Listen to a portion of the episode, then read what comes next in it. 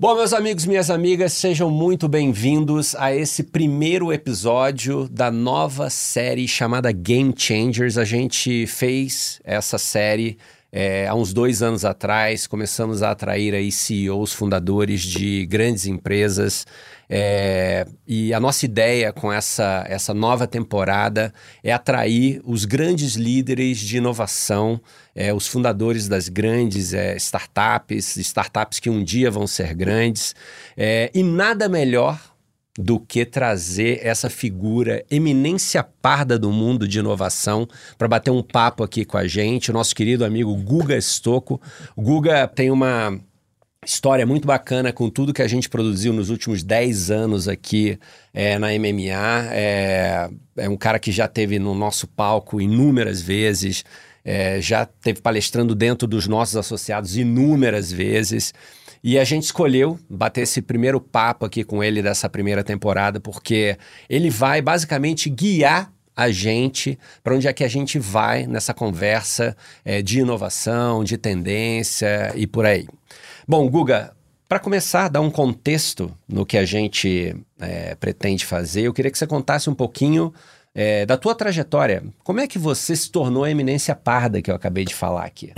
Gostei da eminência parda. Bom, primeiro é um prazer muito grande estar aqui e a gente poder conversar e falar sobre esses assuntos que estão cada vez mais interessantes, né? Sobre inteligência artificial, inovação e tudo mais, principalmente aí atrelado ao marketing. Bom, quando eu vejo aí na minha vida de uma maneira geral, acho que eu sempre fui muito curioso, né? Então, aquele cara que é muito curioso, quando você é criança, é ruim né? A escola odiava, falava, você não tem foco, o que, que você quer fazer da vida? Falou, pô, eu queria tudo, eu queria ser cientista, eu queria ser astronauta, eu queria ser da Bolsa de Valores, né? investidor, né? E falou, pô, você precisa ter um foco, você precisa trabalhar nisso. Só que acontece, né? O fato de você gostar de várias coisas diferentes, eu acabei me tornando multidisciplinar. Né? Então, o que, que significa isso? Pô, entendi, fui lá entender sobre tecnologia, fui lá entender sobre marketing, gestão, sobre finanças, né? sobre nanotecnologia. E quando você aprende essas coisas diferentes, o que acontece? Quando você vai resolver um problema, você puxa soluções de outros mercados para resolver aquele problema. Né? Ou quando você vai criar um produto, você também sai puxando ideias de outros locais para isso. Isso foi inconsciente, não foi, obviamente, uma coisa consciente, mas toda vez que eu fui lá abrir uma empresa, o empreendedor tem que ser multidisciplinar. Né? Então ele tem que aprender todas as coisas. Então eu fui aprendendo tudo isso e fui aplicando. E aí hoje, né, principalmente nos conselhos das empresas que eu tô, eu acabo ajudando muito, porque primeiro que eu tô em empresas diferentes, né, de, de ramos e verticais completamente diferentes, só que na hora de resolver o problema, eles são muito parecidos. E aí você, você puxa né, soluções de outras indústrias para a sua indústria. Isso faz a diferença brutal. E é uma coisa muito louca isso que você acabou de falar, porque dentro da nossa comunidade, a gente tem hoje aí mais de 50 mil profissionais, se você considerar a América Latina como um todo, profissionais de marketing, né? É, e muitas vezes nos eventos que a gente faz, a gente vê é, insights de uma indústria servindo como um action point, né? um ponto de ação para outras indústrias. Né? Então, esse, essa, esse cruzamento de, de insights e oportunidades acabam gerando um conhecimento muito bacana que pode ser aplicado, né? Depende, obviamente, da curiosidade, depende do tempo, depende do tamanho do investimento, mas ela, ela pode ser é, aplicada em indústrias diferentes. Né? A gente vê muita coisa da indústria financeira, por exemplo, que muitas vezes pode ser usada na indústria de CPG. Né? É, e é uma coisa muito louca, é uma coisa, um impacto muito grande que a gente tem dentro da nossa, da nossa comunidade. E aí, dentro dessa história toda que a gente vem construindo, a gente monitora um monte de tendências. Né? É, eu queria escutar de você, você que está tão ligado, está com o dedo no pulso dessas empresas diferentes que estão inovando. Me conta um pouquinho o que, que você acha verdadeiramente que são as top três tendências que vão impactar o marketing nos próximos cinco anos. Olha, essa é uma pergunta muito boa. Até porque quando a gente começa a olhar a inovação de uma maneira geral, você vê que as coisas mudam, né? Elas vão mudando toda hora. Então, o que, que a gente percebe? Você viu que teve um período do metaverso. né? Falar, pô, o metaverso, que a gente olhar em termos de marketing, muda tudo. Ele não aconteceu, né? Não é que ele não vai acontecer, ele vai acontecer. Ele não aconteceu porque o mundo não está preparado para isso ainda. Não é o mundo, na verdade falta tecnologia. Você não vai sair com óculos na rua daquele jeito. Você precisa ter outros tipos de tecnologia para que você possa suportar isso, principalmente do ponto de vista de marketing.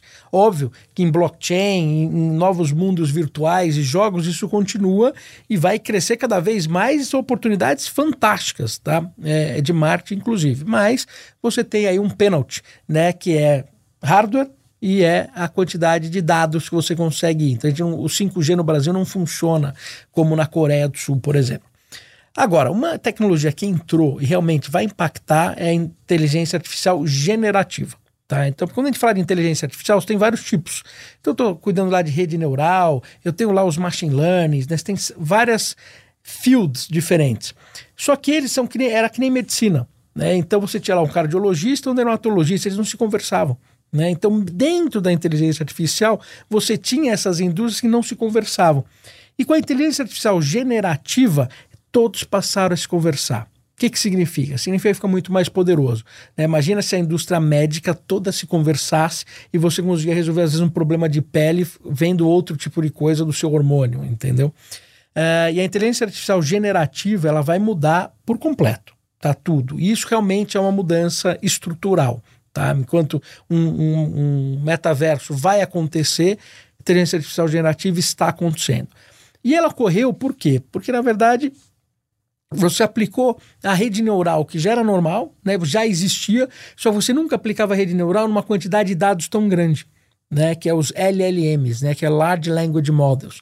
Então o ChatGPT treinou um, um LLM, né, que tem lá bilhões de parâmetros, trilhões de parâmetros, e com isso fez com que a AI generativa aparecesse. Então, as pessoas olham para um chat GPT e acham que aquilo apareceu do nada, né? E é verdade, a gente depende do nada, tem um negócio que realmente faz é, é, coisas maravilhosas. Você pega o Mid Journey, por exemplo, e, entre outras. Então, se você pegar hoje é, uma indústria, por exemplo, se eu pegar um call center, hoje eu já consigo fazer que uma AI generativa fique mais precisa que um ser humano.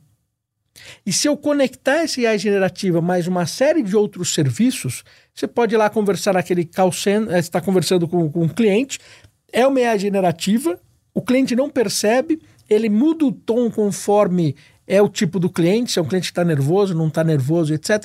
E no final ainda posso fazer uma integração de APIs e falando, olha, inclusive estou te dando um café, você vai lá no meu do The Coffee, pega um café, é, que normalmente quando você faz uma reunião você oferece café, né? Então no virtual posso fazer a mesma coisa. Então esse tipo de coisa vai acontecer cada vez mais. Então a generativa vai abrir muitos, muitas formas diferentes que o pessoal de marketing, de maneira geral, vai ter que abraçar, né? Você sabe, você estava falando, eu estava pensando aqui, é, não só na parte de tecnologia, que a gente já vê aí o, o AI regenerativo é, fazendo muitas coisas automatizadas, né? Mas eu fico pensando na quantidade de dados gerados por detrás da aplicação da tecnologia, né? E eu fico pensando se isso é, gera uma oportunidade ou gera um desafio, ou se gera os dois, né? Eu queria é, a tua opinião sobre isso. É, puta, olhando a quantidade de dados que a inteligência artificial está gerando para as empresas, isso cria um problema, né? cria um desafio, ou isso cria uma série de oportunidades? Qual é o, o balanço dessas duas Olha, coisas? essa pergunta é muito boa, porque se você tem uma empresa agora, você vai ter que trabalhar os seus dados para que a inteligência artificial generativa possa funcionar. E aí é o seguinte, vai ter que coletar mais dados, inclusive. Sabe qual que vai ser a próxima briga? A briga dos LLMs, né? Quem vai criar os melhores modelos de linguagem? Então, uma empresa que tem uma série de dados, ela, se ela organizar esses dados e treinar esses dados, ela criou o seu LLM. Então, vai ter uma briga quem vai criar os melhores modelos de LLM, porque no fundo, no fundo, que a inteligência artificial generativa faz, uma rede neural faz, ela vai lá ler aquele modelo e vai te trazer uma resposta em cima dele. Só que se o modelo não, foi, não for bem feito, ou você não está atualizando esse modelo constantemente, ela vai ser falha. Tá? Então, a grande briga agora, o grande desafio é: primeira coisa, você é um CEO de uma empresa de grande porte.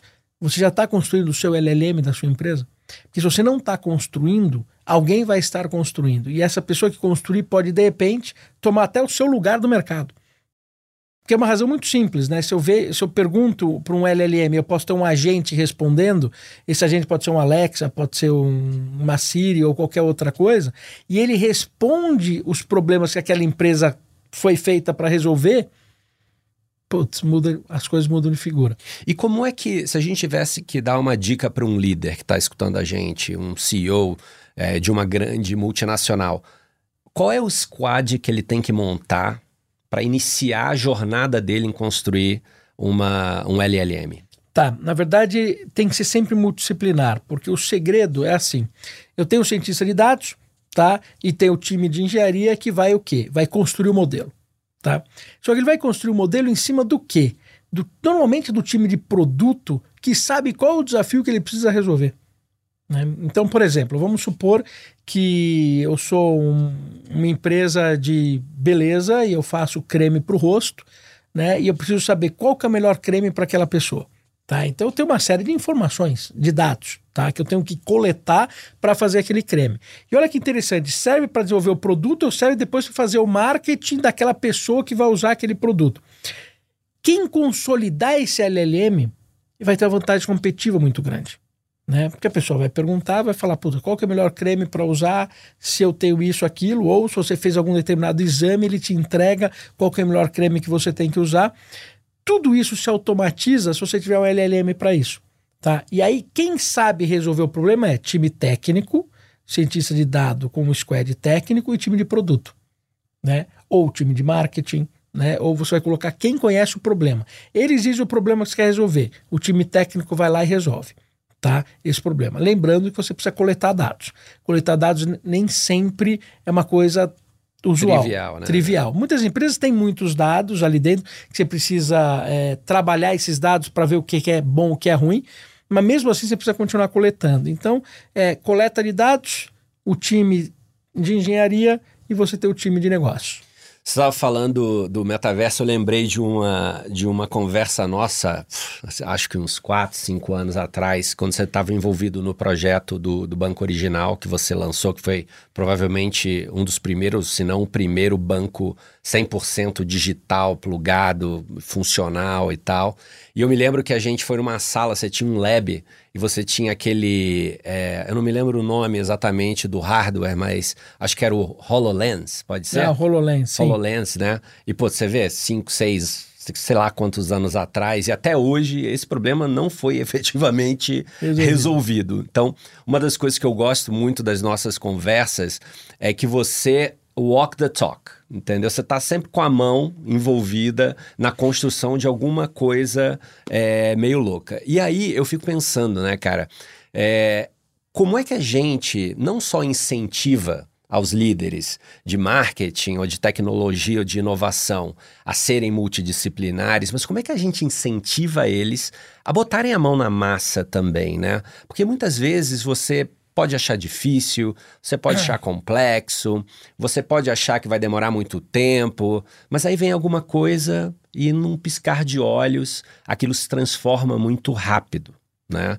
É, é, eu, queria, eu queria entender um pouco do que, que você está fazendo hoje, por que, que você está fazendo isso. A gente aqui nos bastidores conversou um pouquinho sobre uma startup que você está é, tá lançando. Eu queria que você contasse, putz, eu fiz isso para resolver esse problema e eu fiz isso fazendo esses movimentos aqui, porque para as pessoas notarem que não é tão complexo assim e às vezes dói, mas é necessário. Tá.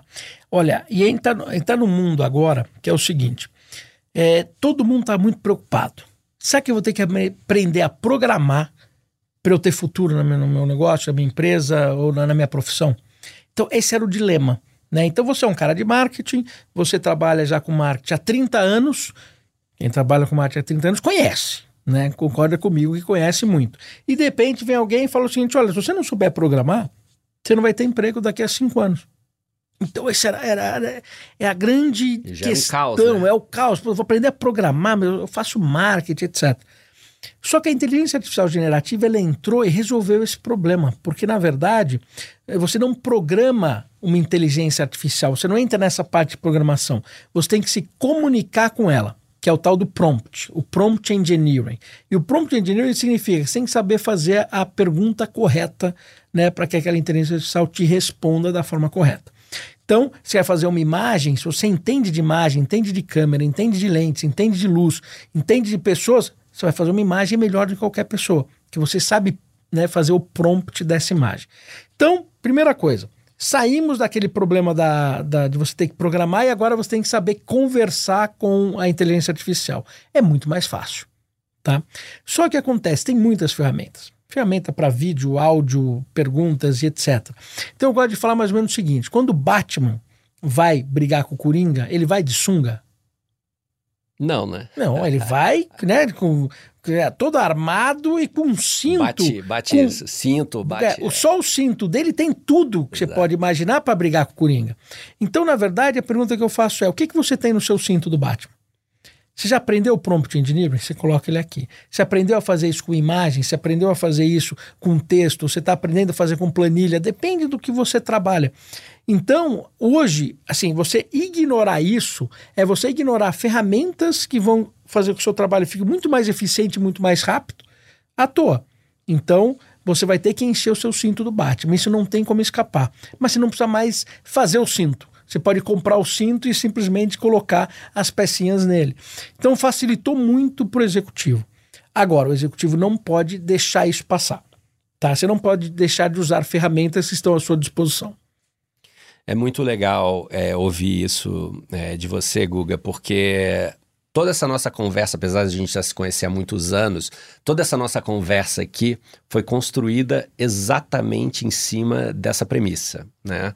Eu entrei no ChatGPT, falei para ele: olha, você, imagina que você é, vai fazer uma gravação, vai fazer uma entrevista é, com um líder de marketing e inovação super vanguardista.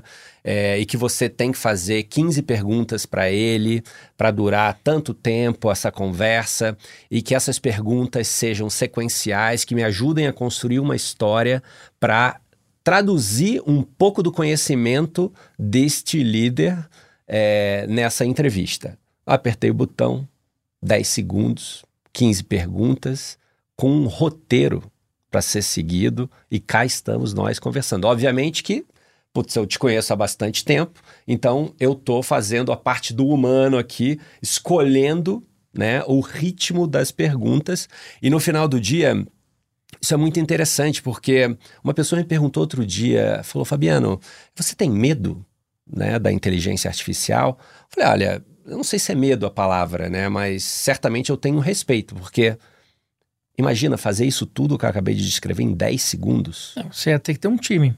Né? Ou você ia ter que ter uma pessoa que conheça muito para descrever tudo isso. Ia fazer uma pesquisa ainda. Né? E outra, você terminou o podcast, né? A gente pode falar, olha, tem uma inteligência artificial que te ajuda a picotar esse podcast com os pontos principais. Tem inteligência artificial que traduz para qualquer língua inclusive com lip sync, né? Agora está fazendo com lip sync. Então, quer dizer, essa conversa ela vira mundial. Exato. Usando três, quatro ferramentas Imagina, e sem a necessidade de, de. Exato, né? em vez de impactar mil pessoas, cinco mil pessoas, você impacta talvez aí, porra, 100, 200, 300 mil pessoas Exatamente. em outros lugares do mundo que talvez não teriam acesso né, a, a, essa conversa. Então, é. isso é uma coisa muito louca. Mas isso gera um outro problema, né? Gera o problema da segurança, gera o problema da privacidade, que dentro do mundo do marketing, nas conversas que a gente tem com os líderes que estão dentro da nossa comunidade, é, toda a parte de safety, de privacidade, é uma coisa é, levada muito a sério. Né? E não só pelo jurídico dessas empresas, mas também pelos os times de marketing, os líderes. Você imagina, você está com uma marca é, que fala muito com o público jovem e de repente esse, esse essa propaganda está num lugar que está falando sobre armas ou violência, né? Isso gera um conflito, né? Na parte de safety. É, e nesse mundo louco que a gente está vivendo de fake news, também tem, tem um problema de safety. A minha pergunta para você é: como é que a gente, o que, que a gente tem que fazer para se precaver em relação à questão de segurança, de privacidade, de safety na utilização da inteligência artificial? Tá. Isso, isso, toda tecnologia nova, ela traz pontos positivos e negativos, tá? Então, rede social. É, rede social trouxe, trouxe muitos pontos positivos, mas também trouxe muitos pontos negativos, né? Você não consegue mais controlar fake news. É, e agora ele está entrando com inteligência artificial generativa. A gente não resolveu o problema na rede social, e agora a gente vai potencializar esse problema, tá? Então, quais são os guardrails que a gente precisa fazer? Quais são é, é, o, as regras que precisam ter quando entra uma tecnologia nova? Isso a gente não aprendeu a fazer ainda. Tá? A gente sabe fazer muito bem no mundo super regulado, onde você tem controle total dele, mas não no mundo aberto. Tá? Isso é um problema, porque na verdade alguém pode pegar essa imagem nossa conversando, o cara vai pegar a minha voz, vai pegar o meu rosto e vai poder, se ele quiser, ele vai poder fazer eu falando alguma coisa que não tem nada a ver. Né? Falando que eu gosto de matar gatinhos. Né? Não, não gosto de matar gatinhos. Quem disse isso? Mas ele vai poder usar minha, minha face com deepfake e a minha voz, cara, de uma forma muito simples hoje em dia, tá? E vai poder espalhar isso por aí. Então, como é que a gente controla isso? né? E então ele está entrando num mundo que todo, todo mundo novo a gente precisa pensar nas consequências que estão lá na frente e construir esses guardrails todos é, para que isso aconteça. Só que também tem que entender o seguinte: a gente entrou num mundo novo, tá? Não tem como bloquear mais tudo isso. Né? Então a gente vai ter que começar a conviver com essas coisas, faz parte da evolução. Agora, vai ser muito importante que preste muita atenção em tudo isso. Existem tecnologias para poder rastrear isso? Existe. Puta, vou ter que então ter no meu departamento de segurança como que eu vou rastrear o que está acontecendo, que nem você faz em rede social. Você não rastreia a rede social para ver os comentários, estão falando bem ou mal. Você vai ter as ferramentas que vão rastrear esse negócio. Você vai ter que ter o teu jurídico trabalhando junto. Então tem uma série de coisas que tem que fazer. Mas tem que tomar muito cuidado. Imagina se eu represento uma empresa e estou falando aqui nesse podcast. Se eu represento uma empresa, é a linguagem da empresa que eu tenho que estar falando, não é a minha. Porque a minha linguagem, de repente, pode ser contra da empresa e isso pum, viraliza e quem vai pagar multa e quem vai ter problema é a empresa. Né? E entrando, entrando nessa, nessa, nessa área, a gente, obviamente, puta, tem mais de 300 marcas associadas dentro desse nosso, dessa nossa comunidade. É, a gente vê isso acontecendo muitas vezes, a gente tem acompanhamentos aí da, da galera de comunicação, a gente sempre gosta muito da, da, da participação deles.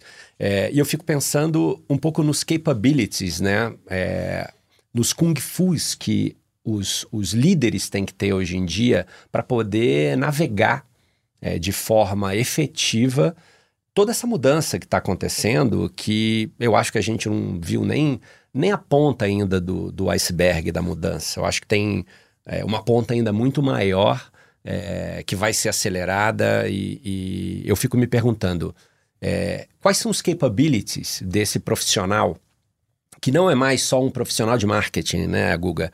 Ele é um profissional que ele tem marketing ali no coração, mas ele tem que ser um profissional multidisciplinar, como Sim. você falou.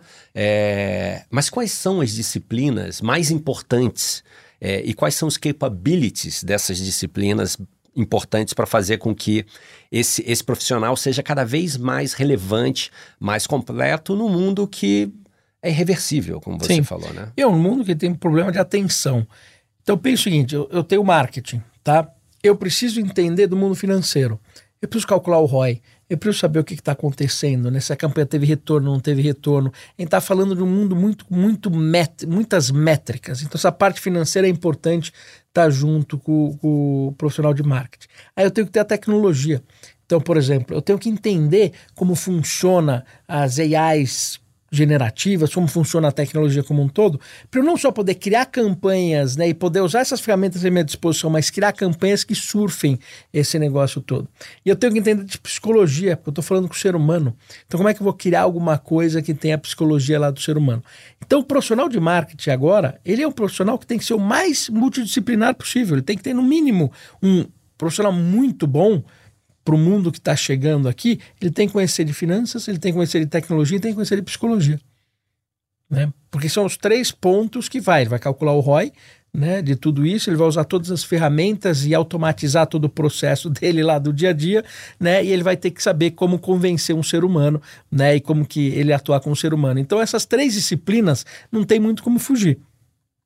Legal, a gente vai voltar nessa história do ROI, que eu tenho aqui uma, uma pergunta sobre isso. Mas eu queria, eu queria mudar um pouquinho o foco da nossa conversa para uma, uma tendência que não é nem mais tendência, é uma realidade, que é essa economia dos creators, dos influenciadores, uhum. que fizeram com que é, as redes sociais explodissem e, e as conversas é, dessas redes sociais muitas vezes talvez nem façam muito sentido para algumas gerações, mas a marca, ela precisa estar tá inserida nessa conversa, né? Então, eu queria escutar um pouquinho de você e, e pick your brain nessa história do, da economia de creators e influenciadores. Como é que você acha que as redes sociais é, coexistem com esse mundo louco que a gente está vivendo? E o que, que você acha que vai acontecer? Como é que a inteligência artificial vai ser aplicada numa rede social, não só no algoritmo que está escutando aqui o que a gente está falando e já já vai te mostrar ali uma, é, uma faca, porque você falou de churrasco, entendeu? Mas qual é o próximo passo da inteligência? Tá. Eu acho que o próximo passo da inteligência artificial. Você lembra daquele filme Her? Sim. Né, que o cara se apaixonava pelo sistema operacional, Sim. que era uma moça, etc. Então, é, hoje o que é um influencer?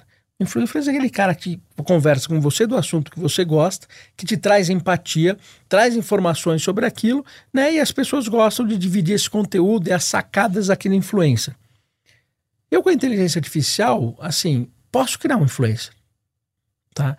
E eu posso reagir com esse influencer conforme o público. Você mesmo fez uma pergunta do chat GPT para fazer essa conversa aqui dentro. Eu vou ter esse conteúdo. Né? E eu posso criar ainda empatia, principalmente se eu tiver feedback de quem está do outro lado. Né? Eu consigo criar tudo isso. Então, a gente vai começar a ver influencers que são gerados por máquina. Tá? E esses influencers vão ter milhões de seguidores. Você já pode olhar hoje no TikTok que já tem. O cara que foi lá, né, construiu lá no Mid Journey né, um, uma pessoa, ele foi no DID, colocou aquela pessoa para conversar e ele vai falando sobre as frases estoicas né, do que tem. Você segue ele, cada uma frase estoica diferente.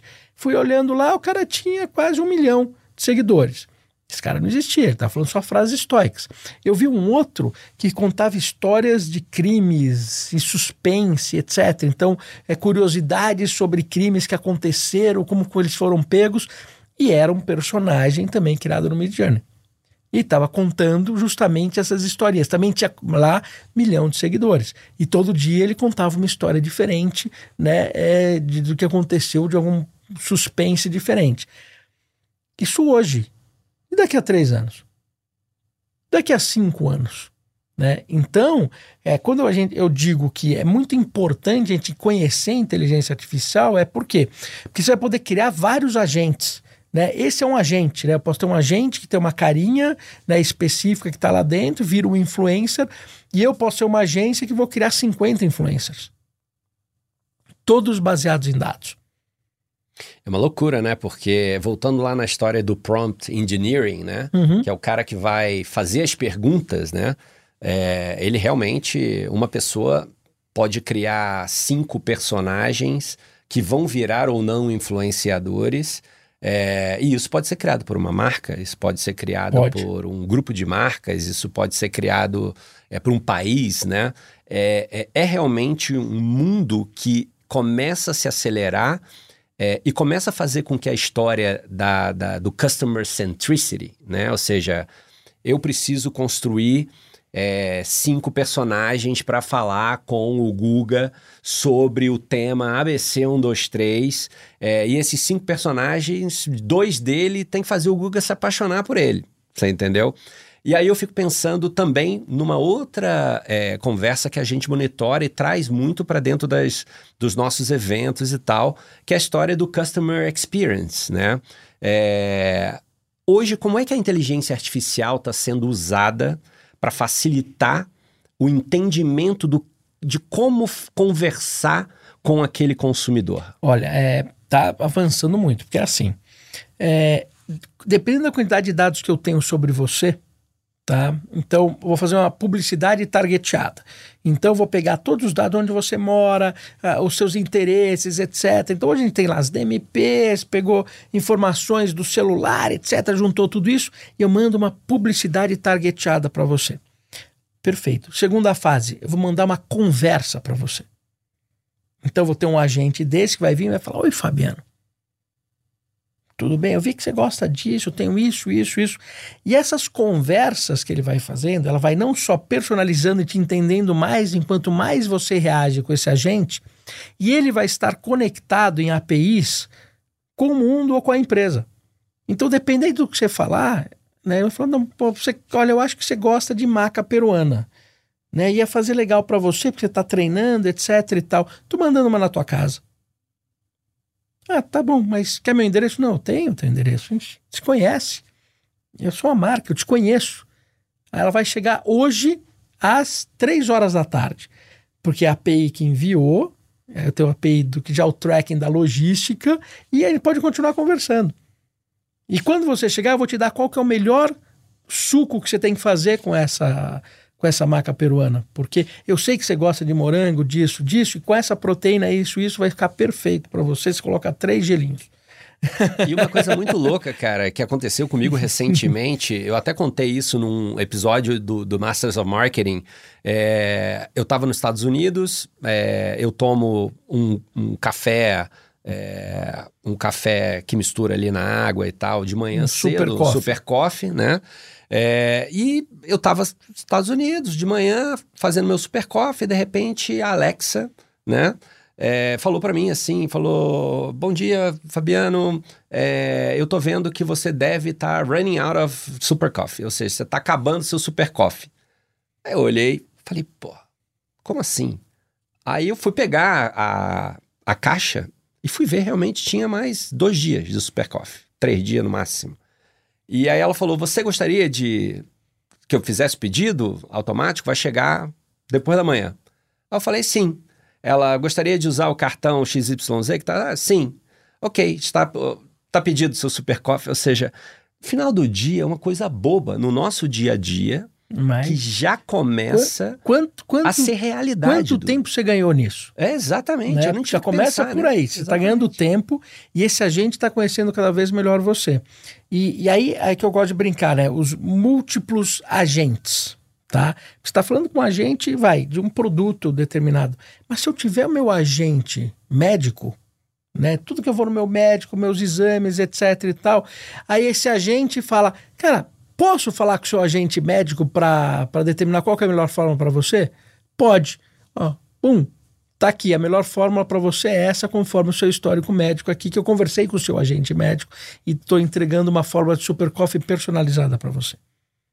É muito louco isso tudo, né? É, e eu fico pensando, talvez é, as pessoas que estão escutando a gente acham que isso é, é, é sci-fi, né? Não, que, a gente faz agora. É, que não. Sci-fi não, a gente existe, monta hoje é, isso. Mas existe, existe e está muito mais próximo da gente que a gente imagina, né? Tá aqui dentro do celular. Não precisa ter um dispositivo na sua casa. Isso aqui vai acontecer daqui a dois palitos, né?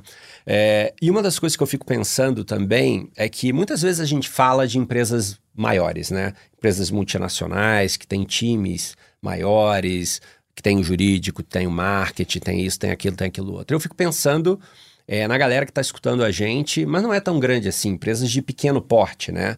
Tudo isso que a gente conversou aqui pode ser aplicado na empresa de pequeno porte? Eu... E se pode ser aplicado, como? Né? Como é que começa? É, eu acho que provavelmente vai iniciar a empresa de pequeno porte. É, porque a empresa de pequeno porte ela tem, uma, ela tem uma necessidade muito maior. Tá? E você tem hoje, como que ela vai começar? Provavelmente vai vir uma startup que vai ofertar um produto para ela. Olha, eu tenho um produto de um agente que faz isso, isso, isso, isso para você. Fala, vamos testar, vamos, vamos testar. Ou, obviamente, aquelas empresas que são mais tech savvy, né, que conhecem um pouco mais, tem um timezinho, fala, meu, vamos construir o nosso agente. Tudo que eu te falei, lembra, esse agente do teu médico, o agente do seu da sua empresa que está conversando, né? O agente do governo que está isso aqui. Tudo isso são LLMs. Lembra que eu falei que a gente falou no começo que a gente precisa treinar os LLMs? Então, se eu treino LLM eu tenho um agente, Pô, e esse agente resolve um problema? Olha que interessante, né? Eu fiz aqui do médico, mas o médico pode conversar com a marca. Né? Então, tem uma pequena empresa que ela resolve, de repente, um problema específico, ela é de construção. Né? Só que ela criou um agente que ela vai, na hora que você vai construir, você manda a sua planta, ela te entrega o orçamento e três sugestões de projeto. É. Né? Então, você não precisou ir no, no, arquiteto, você não precisou fazer o orçamento, etc. Mas é uma startup que foi lá e, e consolidou tudo isso, treinou os seus modelos, tá? Para isso, aí você tem que usar inteligências artificiais separadas, né? Porque normalmente quando faz um, um AI generativo, ela não faz conta. Né, ela trabalha texto, mas eu tenho o machine learning que faz a conta, né, e eles trabalham em conjunto entregando uma solução. Então, é, isso está muito próximo. E a grande briga vai ser nisso. Você tem o que a gente chama de General AI, tipo o ChatGPT, responde qualquer coisa para você. Aí você tem o Narrow AI. O Narrow AI é o seguinte: vou resolver um problema específico com os meus especialistas. Então, por exemplo, Midjourney, General AI. Eu quero uma casa que seja feita pelo arquiteto, pelo Márcio Kogan, junto com o Frank Gehry, é, eu quero que ela tenha concreto, vidro e madeira, quatro quartos, não sei o para ele vai gerar várias imagens. Vou escolhendo, escolhendo, escolhi a imagem que eu gostei mais. Né? Parei aqui. Vou para o Narrow AI e falo: pega essa imagem, agora eu quero que você gere a planta para mim. Eu quero que você gere as cargas de construção desse negócio, a parte de, de hidráulica, elétrica. Eu quero que você já selecione os bins todos e me faça o orçamento e me entregue a planta pronta. Então, o Narrow AI é feito pelo especialista. É o cara que sabe como é uma planta, que conhece a legislação, que entende qual que é a carga que tem que ter na coluna que ele vai colocar lá dentro, e ele vai ter acesso ao, ao sistema que tem os bins todos e vai ter acesso a fazer o orçamento. Então essas Narrow AIs vai começar a pipocar uma atrás da outra, né? E elas são feitas por especialistas, que normalmente são as empresas. Né? As empresas são especialistas naquele mercado. É empresa de logística, é empresa de, de engenharia, né? E por aí vai. Né? E aí você vai começar a ter tudo isso. Aí ele vai fazer isso para ele e vai poder emprestar para os outros também. Legal. E deixa eu te fazer uma pergunta. É... Na tua jornada de conversa, de boards que você senta, das startups que você participa, investe, me conta uma coisa. Quais são os erros mais comuns que você vê? Será que tem assim um grupo de três a cinco erros mais comuns que você vê que a gente pode contar para a galera que está escutando a gente, para eles não cometerem ou para eles se cometerem pelo menos terem a, a, a, a, o awareness de que pô cometi o erro, sabia que poderia acontecer e é assim que eu vou melhorar ele. Sim, eu acho que tudo começa tem um, uma, um grande tipo de pensamento que geram vários erros. Tá? Então, por exemplo, a gente, a gente tudo que a gente aprendeu, todos os diretores de empresas, CEOs, os gerentes de marketing, editores de marketing, aprendeu aonde? No século passado, tá? Por que no século passado? Para mim, o século passado antes do Covid, tá? Né? Principalmente ali, né? Porque pós-Covid é o outro século. Deu uma aceleradinha, É o mundo né? digital, Exato. né? Com o mundo ali. E esse mundo, administração de empresas, marketing, etc., que se aprendeu na faculdade, ele foi feito para a indústria. Né? Então foi totalmente focado na indústria. E a indústria fez um negócio que é o seguinte: eu tinha que fazer uma fábrica, tá? Essa fábrica custou um bilhão de reais para fazer, agora eu preciso pagar a fábrica. Então, no mercado financeiro, eu falo o seguinte: olha, cada trimestre eu vou olhar para essa fábrica e vou ver se ela está trazendo o retorno esperado. Né? Então você vai, pega uma ação na bolsa, todo trimestre você tem o quê? Né? O earning releases, que está falando qual foi meu resultado, eu quero saber o seu EBITDA. Eu quero saber se está dando dinheiro ou não. Se você não está dando dinheiro, eu te penalizo nas ações. Está dando dinheiro, puta, eu vou te dar mais dinheiro e vem. Aí o profissional que está dentro da empresa, que acontece? Quando, falando nesse até tá nível de board member, né? Falando no nível dos do CEOs e tudo mais. Ele tem um dilema que ele fala, cara, eu preciso entregar resultado. Né? Só que está mudando todo o meu mercado. Se eu não fizer esse investimento, eu daqui a 10 anos eu posso não existir mais. Só que se eu fizer esse investimento, eu não entrego esse resultado que o mercado quer. E o fundo de investimento que compra as ações, o bônus daquele da pessoa que administra o fundo também está relacionado ao EBITDA. É que quando você vai trazer de retorno, se o teu retorno for alto, você ganha bônus. Se for baixo, você não ganha bônus. Então, se você virar e falar que você não vai pagar dividendo, né, ou que você vai ter um retorno menor, esse cara vai ser prejudicado e vai te prejudicar vendendo as ações. Então, e vive esse dilema. Aí eu te falo uma coisa. É, se você tivesse, que falasse para você, ó, Fabiano, você é o CEO de uma grande empresa, é, você vai ter que investir um bilhão de dólares nos próximos 10 anos. Você não vai ter retorno. Você vai ter que alocar o seu melhor time, porque se o teu melhor time não vier aqui, pode ser que demore 15 anos para você terminar esse projeto, tá? Então você tem que investir um bi, não vai ter retorno, né? Vai ter retorno daqui a 10 anos. Qual que é a probabilidade de eu aprovar isso? Zero. Zero. Então, se eu pego o Google Maps, ele custou um bi no começo para ser desenvolvido, ele demorou 10 anos para ser desenvolvido e hoje a única empresa que sabe o caminho da minha casa para o escritório aqui no Brasil é o Google. Não tem mais ninguém. Então o Uber tem que pagar para o Google, então não tem como escapar de tudo isso. É, e o Google vai faturar, se eu não me engano, agora o começo, tipo 11 bi de dólar. 10 anos. 10 um anos de depois, um bi de investimento, vai faturar 11 bi, não tem concorrente. Loucura isso. Né? E aí, só que se você olhar no mundo da inteligência artificial e você começar a fazer algumas predições, você vai ver. Se você fosse um call center, você tem que investir hoje um bi de dólar. Você quer continuar sendo um call center. Porque o teu call center não vai ser com pessoas mais. Entendeu? Então, é, a gente está num momento aqui crítico. Né? Então, para cada um dos mercados, você tem que ver isso. E aí, a, o modo que foi feito no século passado, de como eu tenho que responder para o mercado como um todo, não encaixa. Então, você tem um monte de herói, tem que fazer isso, tem que fazer isso, mas na hora H, não consegue, porque ele não consegue orquestrar da forma correta para explicar como é que isso tem que ser feito.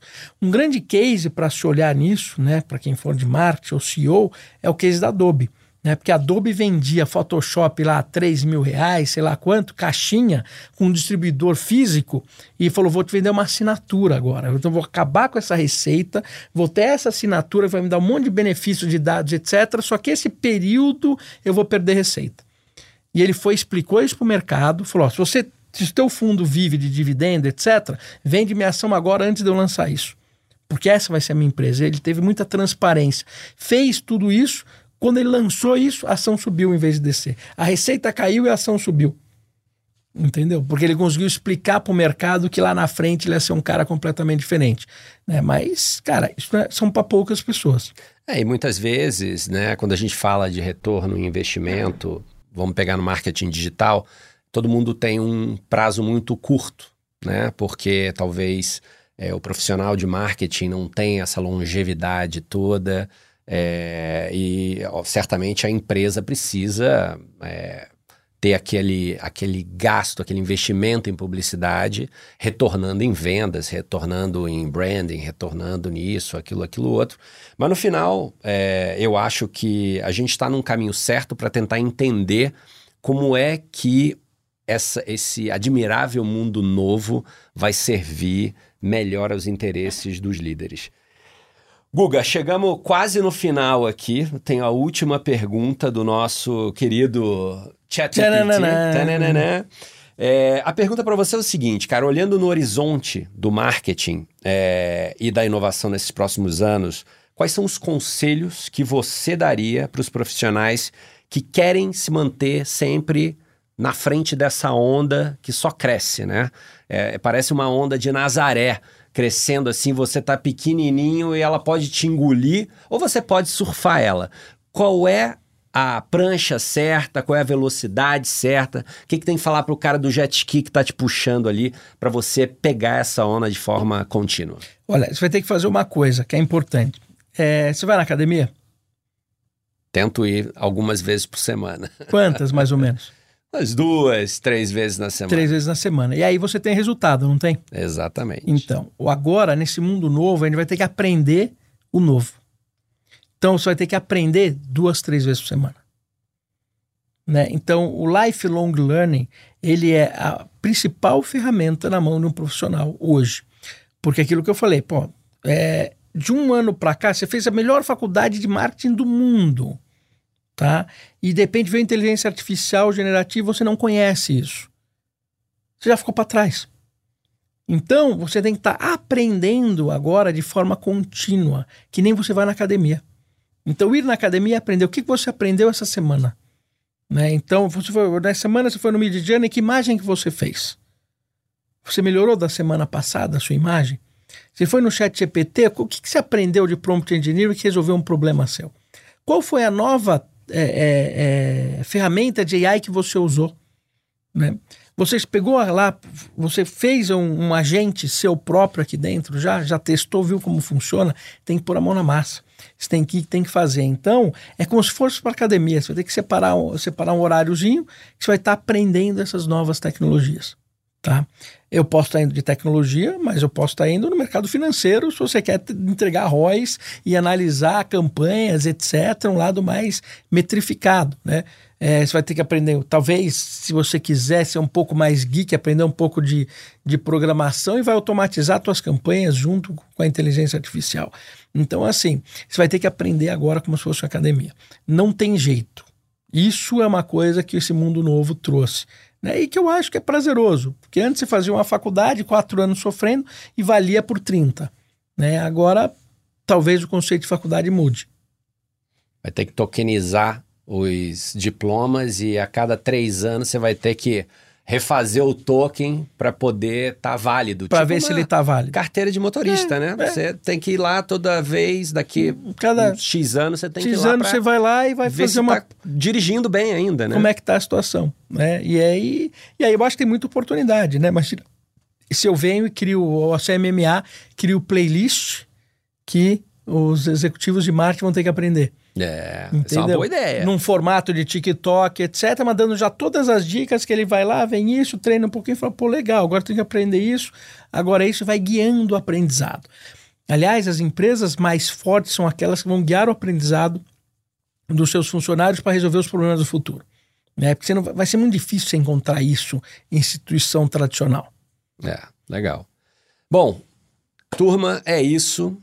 É, Guga, obrigado mais uma vez aí pelo teu tempo. É, acho que a gente ficou aqui dentro dos 40, 45 minutos, porque de, depois também a gente começa a perder a atenção das pessoas, todo mundo tem mil e uma coisa para fazer. É, a gente vai seguir esse papo em algum outro momento. O Guga já está com o mandato de trazer uma é, startup de inteligência artificial, trazer um, um fundador dessa startup aqui para uhum. gente, para gente é, conversar um pouquinho mais na prática sobre algumas das coisas que a gente conversou. Queria te agradecer. Obrigado, meu amigo. A casa é sua, você sabe disso. É um prazer é... inenarrável. Obrigado, meu amigo. A Valeu. gente se vê, pessoal. Tchau.